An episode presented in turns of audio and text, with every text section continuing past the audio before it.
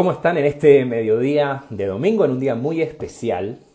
Vamos a compartir en este momento un espacio de Coltora y obviamente en este día especial del Día del Niño vamos a compartir algo que tiene que ver con la cultura judía, con este Coltora, pero sobre todo intentando homenajear a los más pequeños. ¿Cuál es el sentido de la infancia en la tradición judía? ¿Por qué? ¿Por qué empezamos nuestra vida siendo pequeños, siendo niños, en vez de haber creado Dios una vida diferente, partiendo tal vez desde la vejez hasta recuperar tal vez en la vida más adelante la infancia como niños pequeños? Y la invitación es a que se sumen a estudiar, a aprender, a pensarnos y voy a compartir algunos midrashim.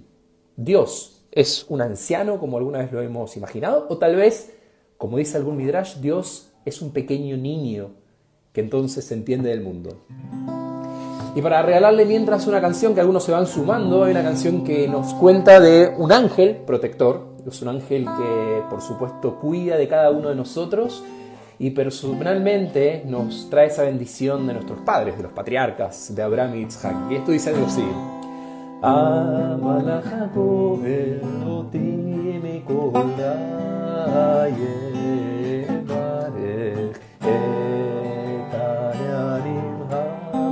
הגואל אותי מכל רע יברך את הנהרים בשם אבותיי בשם אבותיי אברהם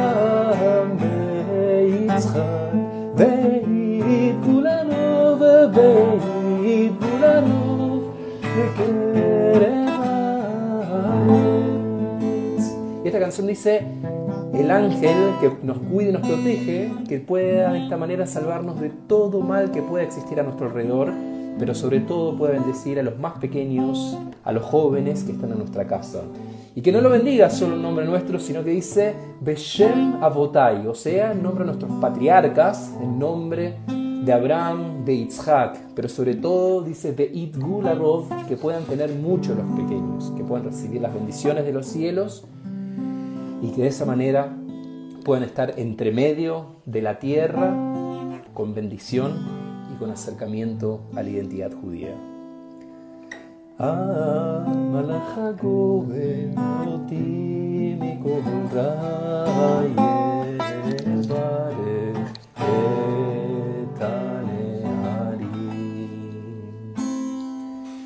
Y quería compartir con ustedes en este día especial de este Kol porque cuando nos ponemos a pensar acerca de la niñez, ¿cuál es el propósito de la niñez? Miren, cuando nos convertimos en padres, desde muy pequeños, los niños, ni siquiera tal vez sin nacer, hemos definido absolutamente todo.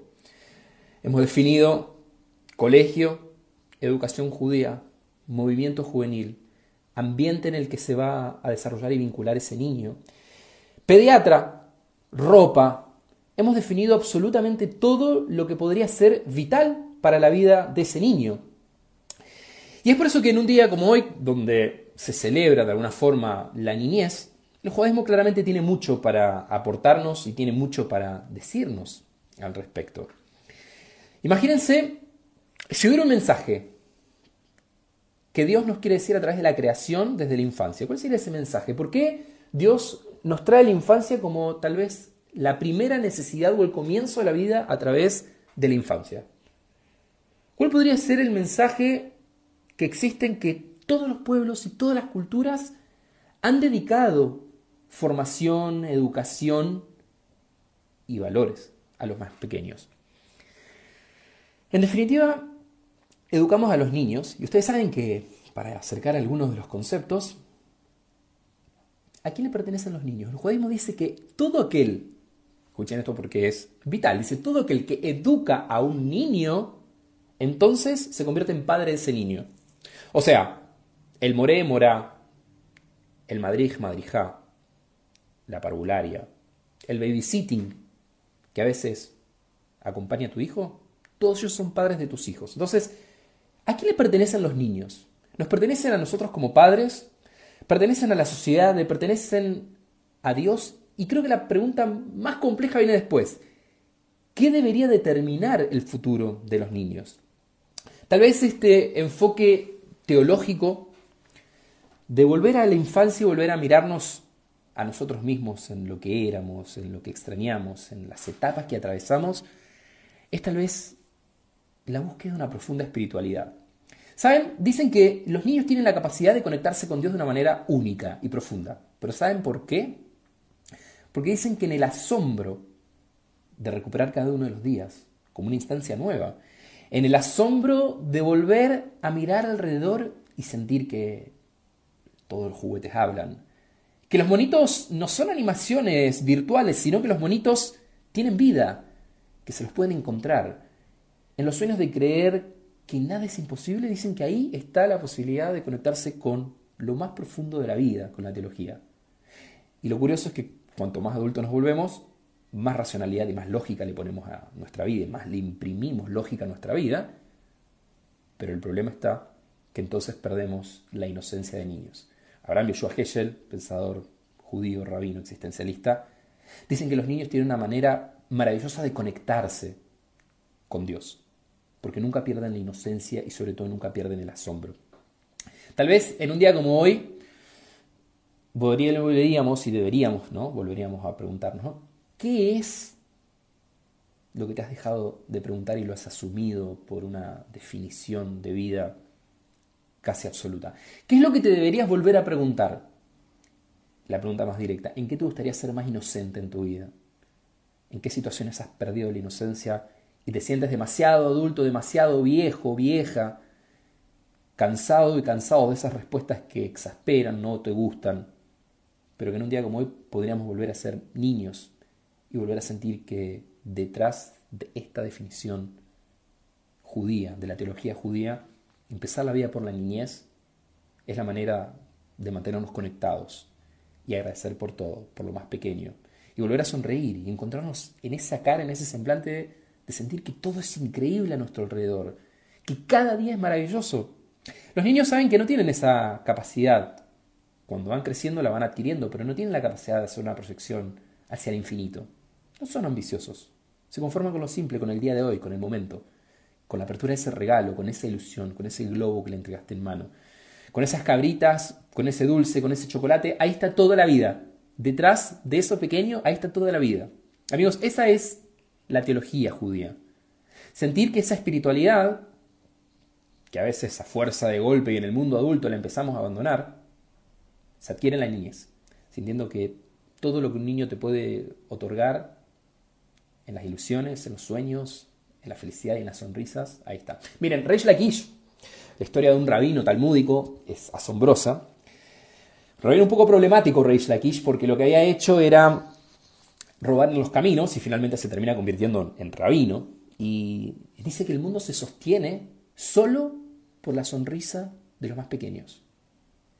E imagínate si la vida no tiene potencia al escuchar un niño riéndose a carcajadas, un niño tentado, esas risas que se vuelven contagiosas y entonces empiezan a potenciar toda la vida. Saben que la creación del mundo dicen que es Betzelem, Elohim, a imagen y semejanza de Dios.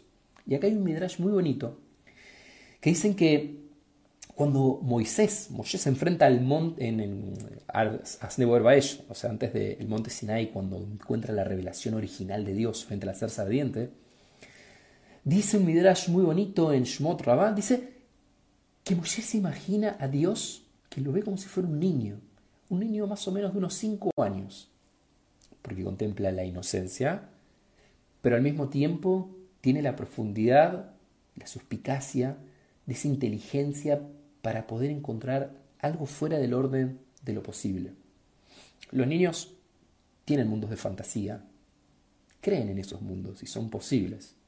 Entonces dice este Midrash que Moisés ve a Dios representado en un niño de cinco años, no con un viejo anciano de barbas largas y blancas, sino como un niño, porque justamente salir de Egipto y recuperar la libertad en Egipto no era algo posible.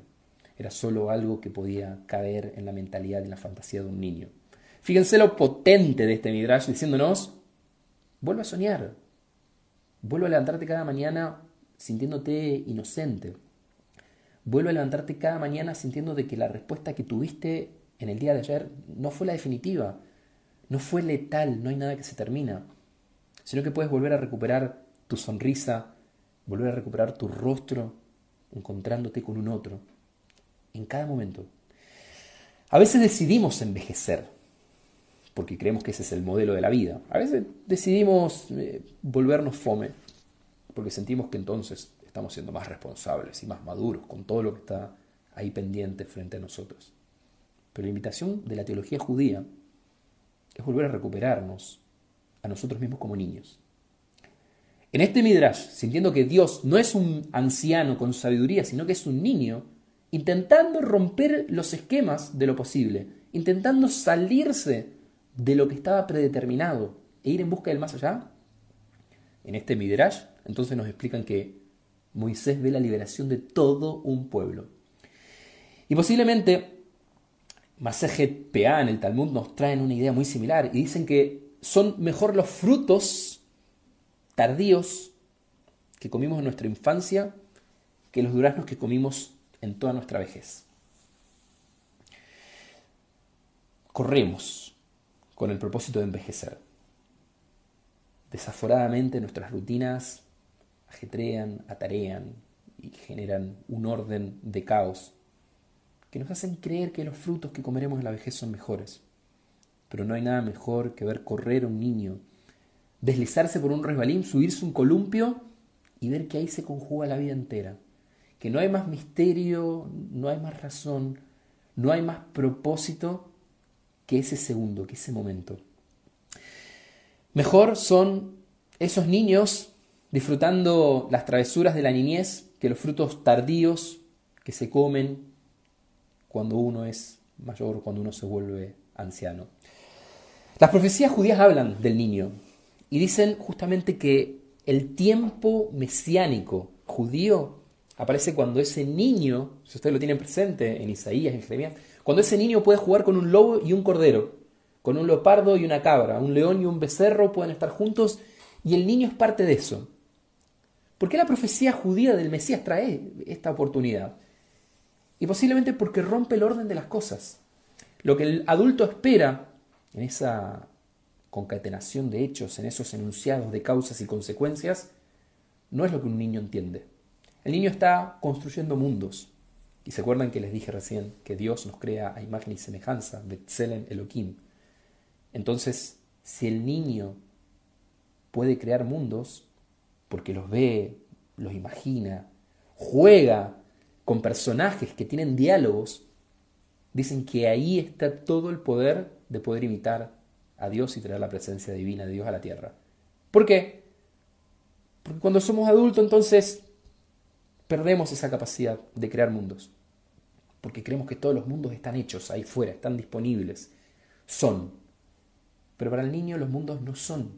El niño es imagen y semejanza y por eso, insisto con este midrash, la teología más nítida es de ese niño que no entiende de causas y consecuencias, que no pone a Dios en un lugar específico, que no vincula a una deidad solo por los fracasos o por el enojo o por la pérdida, sino que es algo más que está dentro del orden de sus posibilidades, dentro de la invitación que existe en su día a día. Miren, este es un día muy especial y partimos esto con una canción diciendo a Malaja Goel, cantándola, que aquel ángel que protegió a nuestros padres también proteja a nuestros niños. Y les hacían esta pregunta, ¿en qué tú volverías a ser inocente si pudieras? ¿Qué cambiarías en tu vida si pudieras volver a ser inocente en algo, en alguna materia? decir, me gustaría no tener las respuestas. Me gustaría no dar siempre la misma definición. Me gustaría modificarlo. Esa fue la primera pregunta, pero la segunda fue, ¿qué cosas nos hacen potenciar la vida de los niños para poder sentir que los niños pertenecen a nosotros, a la sociedad, a las comunidades.